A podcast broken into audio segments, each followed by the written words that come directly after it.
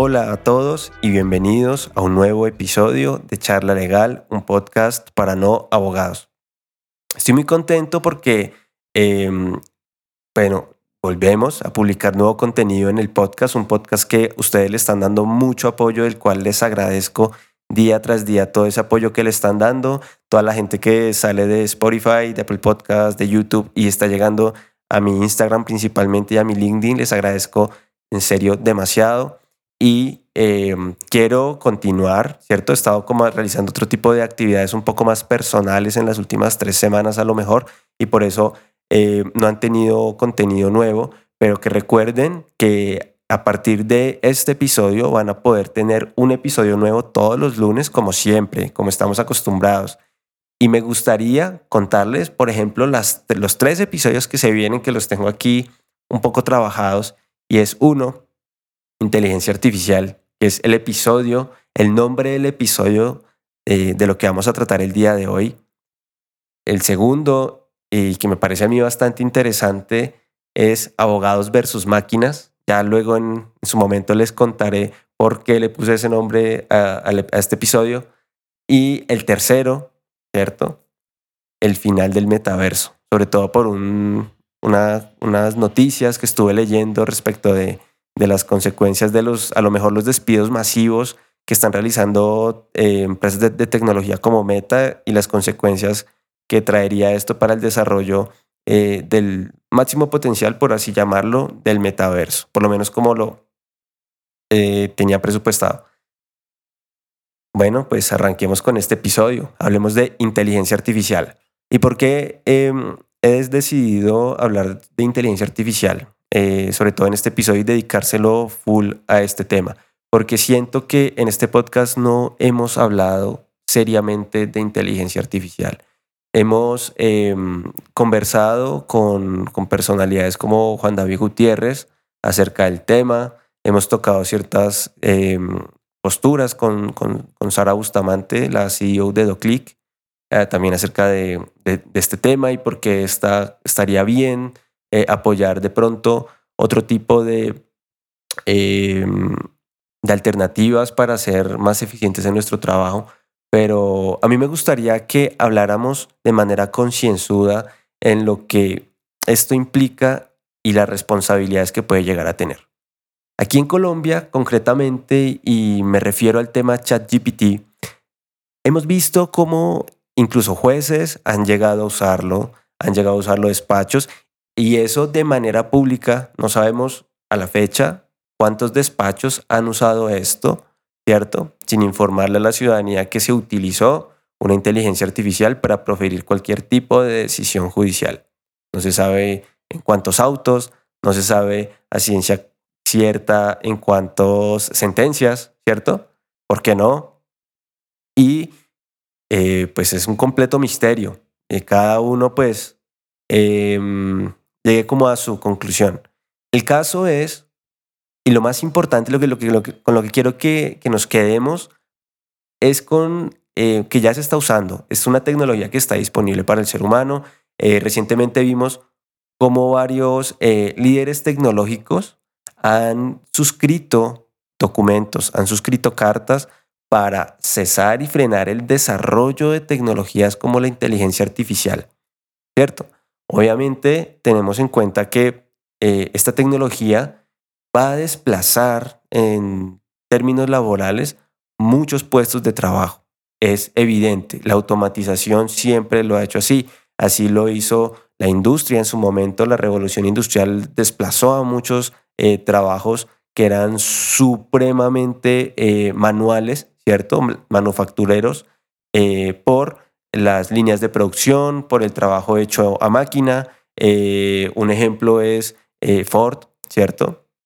Este que fue, si no estoy mal, una de las, de las primeras en hacerlo a inicios de los de, de 1900, ¿cierto? Del siglo, ¿eso qué es? Siglo XX, si no estoy mal. Bueno, el caso es que siempre ha sucedido de esa manera. Digamos que hace parte de nuestro ADN como especie ser más eficientes y hacer nuestras actividades mejor.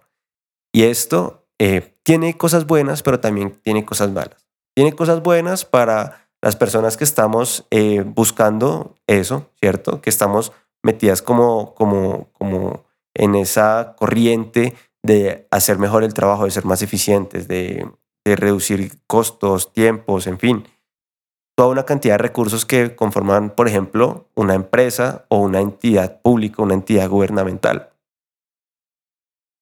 Esto también puede resultar ser un poco, em, digamos, y, hablando de la otra postura, puede resultar, y, de hecho es bastante conflictivo con las personas que no, con las precisamente con aquellas personas que van a ser de pronto como trasladadas.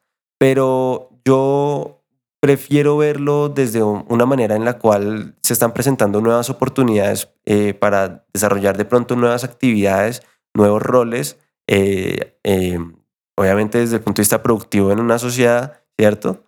Y continuar siendo útiles, continuar siendo productivos, aprovechando las tecnologías, como en este caso es la inteligencia artificial, que es una herramienta o un kit de herramientas, ¿cierto? Porque hay inteligencias artificiales de distintos tipos, Eh, ChatGPT en concreto es una inteligencia artificial generativa, es un, tiene un sistema de lenguaje eh, bastante avanzado y cada vez eh, está más pulido. Yo estuve leyendo y vi un video de Nate Gentil en YouTube acerca de, voy a decir que, es como un poco mi fuente de como el origen de esta tecnología, de, no, no, no de la tecnología, sino de la manera en que se entrenaba una inteligencia artificial, porque pues aquí creo que, que si, no lo sabemos, dato curioso, la inteligencia artificial existe, si no estoy mal, desde los años 60. Entonces, no es algo nuevo, lo que pasa es que en este momento la capacidad de procesamiento que, existe nos permite aprovechar las inteligencias artificiales de una forma mucho más amplia eh, y nos abre un abanico de opciones bastante grande. Entonces, eh, lo que hicieron unos, unos investigadores de Google, en este momento no, no tengo el nombre, eh, pero les dejo el nombre del documento por si lo quieren buscar. Es como un el, el, white paper de, de, de esta digamos, del modelo de entrenamiento con el que se fundó OpenAI, que es Attention is all you need o All you need is attention. ¿Listo? En inglés, todo lo que necesitas es atención. Ese documento es, em, por así decirlo, como la estructura, ¿sí? Si hablamos de una edificación es como las bases y los primeros ladrillos de cómo entrenar una inteligencia artificial para que pueda procesar varios em, como tipos de información o varias cantidades de información en un solo momento. ¿Por qué? Porque un gran problema que tenía la inteligencia artificial es que estaba procesando eh, o cada em, pedacito de información que tenía que procesar lo tenía que hacer uno a la vez, lo cual pues hacía que fuese un proceso bastante demorado, ¿cierto? Entonces, em, Hicieron esta investigación, la publicaron y llegó a manos de OpenAI. Y recordemos que Elon Musk hace parte de los fundadores de esta empresa que creó GPT 3.5 y ahora GPT-4, que está como en todo el tema, en todo el auge y que están inclusive eh, comenzando a restringir un poco el acceso a todo el público por, por mil situaciones y ya se restringió su uso en Italia y se está hablando de la lo conveniente que resulta eh, prohibir su uso, sobre todo en escenarios académicos. Este, todo por las implicaciones y los casos de uso tan amplios que tiene. Em, con GPT-4, eh, digamos que eh, las variables, por así decirlo, los parámetros con los cuales se entrenó, digamos, como, como, esta tecnología, se, multiplicó, ¿cierto? Por millones de veces, lo cual es una locura porque a menos de seis meses de haber sido un completo como escándalo, lo que ya hacía GPT 3.5 es lanzar GPT-4 con una capacidad de procesamiento muchísimo mayor y mucho más precisa. Concretamente para nosotros como abogados, pues esto ha implicado que desde el desconocimiento y obviamente pues no tenemos que ser aquí los más duchos en inteligencia artificial, ni mucho menos, pero tenemos que ser conscientes y decir, muchachos, estamos cometiendo errores por pecar de ignorancia. Porque nos pusieron una herramienta como si fuese Google y la estamos usando como si fuese Google y estamos reproduciendo lo que nos dice sin validar las fuentes en, actuaciones judiciales. Y esto obviamente eh, yo respeto mucho la opinión de todas las personas que, están completamente a favor, pero, pero tenemos que, que ser conscientes, recordemos que los abogados estamos llamados a ser como la cabeza de la razón, por así decirlo, ¿no? Entonces, pues esto nos impone a nosotros unas cargas demasiado importantes para poder mantener no solamente el sentido ético de lo que estamos haciendo, sino darle una razón y una justificación. Y esto es una oportunidad para hacer bien las cosas. ¿Por qué? Porque se están haciendo mal. Porque todos, y creo que hay un consenso, por lo menos en Colombia, no quiero hablar aquí de, casos de, otros países, así sean vecinos, eh, en los cuales eh, decimos que el escenario eh, judicial, ¿cierto? El ordenamiento jurídico está fracasando. Tenemos uno de los ordenamientos jurídicos, tanto los civiles como los penales, como los administrativos, como el que sea, de los peores del mundo.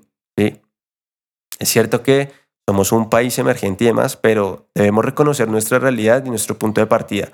Y obviamente que una tecnología como la inteligencia artificial nos trae oportunidades inmensas de superar todas las barreras que tenemos como eh, sociedad y principalmente el Estado colombiano en materia de administración de justicia. Recordemos que la administración de justicia es un asunto esencial para todos los colombianos. Es esencial para la empresa que viene a realizar inversiones y es esencial para la persona que vive de un arriendo y le deben plata y necesita que esa persona le pague eh, la renta que le debe, porque vive de eso. Entonces, dimensionamos distintos eh, como magnitudes de problemas, pero que a la larga son muchos y muchos problemas que los cuales no tenemos la capacidad de atender y de responder y obviamente nos llega una tecnología que nos hace maravillas y cosas y, nos, nos, da muchas posibilidades, pero hay un problema y hay un solo problema. El, el tema es que ese problema es muy grande, es que no sabemos usar bien la herramienta. Es decir, Google, el buscador, no hablo de la empresa, el buscador de Google, el navegador, si lo quieren llamar, aunque el navegador es Chrome, ¿no? El buscador Google es un buscador, em, digamos que sencillo de usar, ¿cierto? Tú te paras en la barra de búsqueda, digitas lo que quieres y Google te da, pues, te muestra como los resultados que hay en Internet y te los organiza de manera tal que puedas encontrar primero los resultados como más relevantes y de últimas, pues aquellos resultados que son repetitivos y demás, ¿sí? ¿Qué pasa? Que tú ahí pues tienes la opción de escoger a qué sitio web ingresas, qué, cuál es la información que tú consultas, ¿cierto? No hay rollo ahí. Puede ser, eh, porque eh, eh, Google es, digamos que nos muestra resultados de todo lo que hay en Internet, Puede ser, y hay un porcentaje muy alto que lo que estés consultando sea información falsa, unas fake news, información que no tiene sustento científico. Es muy probable. Y asimismo es igual de probable que todo lo que tú le pidas a ChatGPT te lo entregue con ese mismo porcentaje de veracidad. Pero el problema no es de GPT-4. El problema de, nosotros es que no entendemos y no hemos logrado entender qué es y para qué fue hecha esa vaina. Yo no veo problema, ¿sí? digamos, en que obviamente se, se consulte y, se haga, y se hagan búsquedas a través de ChatGPT, se resuelvan dudas. El problema es que no, no, ni, siquiera, ni siquiera sabemos cómo se deben formular. Es decir, para hablar con una inteligencia artificial, hoy, de hecho hoy en día es uno de los empleos que dicen que, que de aquí a un tiempito, si ya no lo es, eh, es como uno de los de las profesiones, de las labores que mejor, eh, o actividades, por así decirlo, que mejor eh, se pagan y es el hecho de ser un prompt engineer o un prompt specialist. El prompt es eso que, e, ese, ese mensaje, eso que se le pide, ¿cierto? esa interacción, por así decirlo, que tiene la persona, ¿cierto? A través de un mensaje que debe contener al menos ciertas especificaciones o ciertas instrucciones, por así decirlo, para que la inteligencia artificial logre filtrar de mejor manera y entregarte el resultado como tú lo deseas. Es decir, que no basta con preguntarle cuál es eh, o qué pasa en, en el caso de que un niño no tenga acceso a la salud en Colombia. ¿Sí? Te puede decir que la acción de tutela existe y no sé qué, ta, ta, ta. Y luego tú le puedes preguntar que eh, dónde eh, está que la salud es un derecho fundamental y te va a decir que en la constitución política y demás, pero tú no le estás dando instrucciones suficientes para que el resultado sea mejor. Es decir, si nosotros le damos puntajes a lo que nos está dando ChatGPT, la respuesta va a ser igual de mediocre al input o perdón, al prompt que le estamos dando, ¿cierto?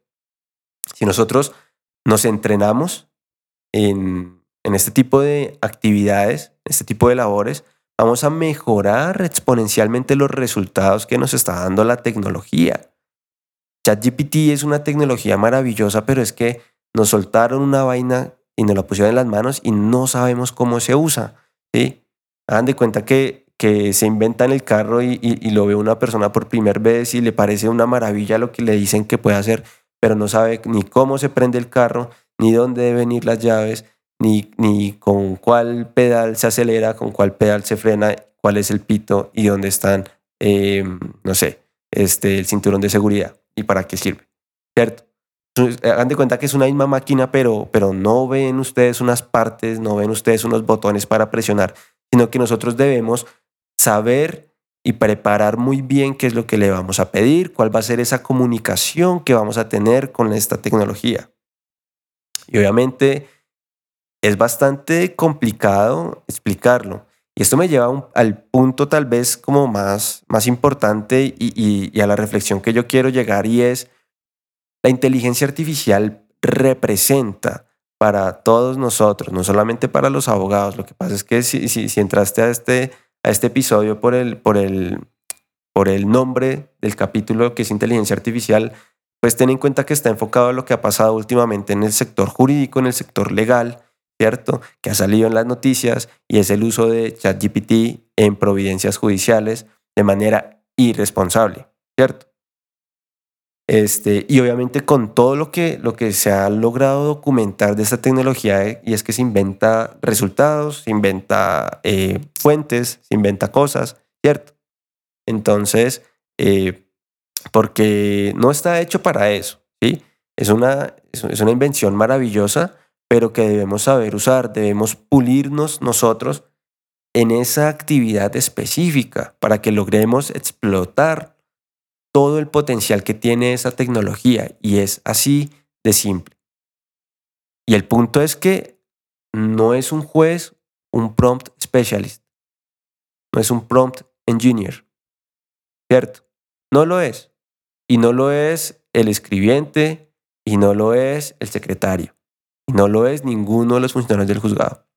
Con lo cual, si se le pone de presente una situación que no está bien formulada, lo lógico es que ChatGPT, uno te invente, te invente la respuesta. Puede que, que la información que te dé sea esté correcta, pero que cuando tú vayas a explorar las fuentes y te empieza a decir sentencia de 9057, 233 de 2000, no sé qué, puede que esa sentencia no exista. Y eso es muy grave. ¿Por qué? Porque jueces aquí han copiado y pegado lo que ChatGPT les ha dicho. Y eso es grave, es inaceptable y es irresponsable. Por no utilizar otros em, como adjetivos.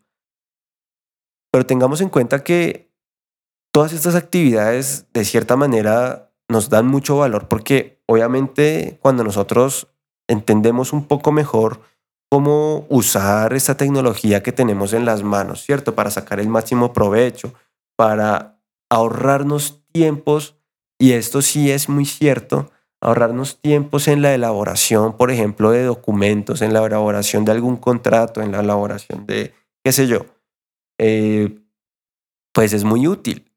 Lo que pasa es que si nosotros queremos realmente sacar el máximo provecho, pues debemos entrenarnos en eso. Así como nos entrenamos en habilidades de negociación, así como nos entrenamos en, oralidad, así como nos entrenamos en interrogatorios, así como nos entregamos en, en, derecho probatorio, así como nos entrenamos en tantas actividades, de esta es una más. Esta es una más. Lo que pasa es que aquí necesitamos un montón de habilidades blandas, no habilidades duras, habilidades blandas, ¿cierto? Y necesitamos un montón de habilidades blandas, un montón de flexibilidad y cacharrear, como le llamamos aquí en Colombia, no sé si en otras partes se dirá igual, la tecnología para lograrla entender y aprovecharla mejor. Dicho esto, imagínense, miren, llevo más de 20 minutos hablando, pero es un tema que, a mí me apasiona, es una reflexión que quería hacer.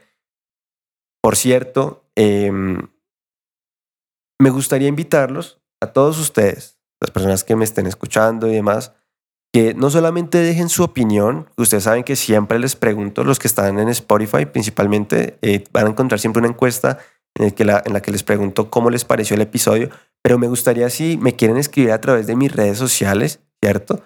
Lo que opinan del tema, cómo debería ser el uso y por qué es importante la responsabilidad con las tecnologías. Oigan, porque de nada nos sirve a nosotros, por ejemplo, decir que es que los niños no deberían tener redes sociales si somos los primeros que estamos usando algo tan delicado como la inteligencia artificial, como si fuese un juego.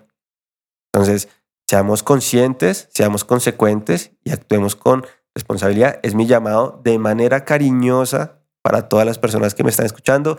Y si ustedes quieren replicar este mensaje a otras personas, es sencillo, comparten este episodio y nos vemos el lunes siguiente con lo que se viene. Y es que vamos a estar hablando de abogados versus máquinas y les voy a estar contando en ese episodio por qué se llama así, lo que estuve viendo y por qué, y por qué vamos a hablar también un poquito de ciencia ficción, de una película que me encanta que es Minority Report, en temas eh, de justicia predictiva principalmente.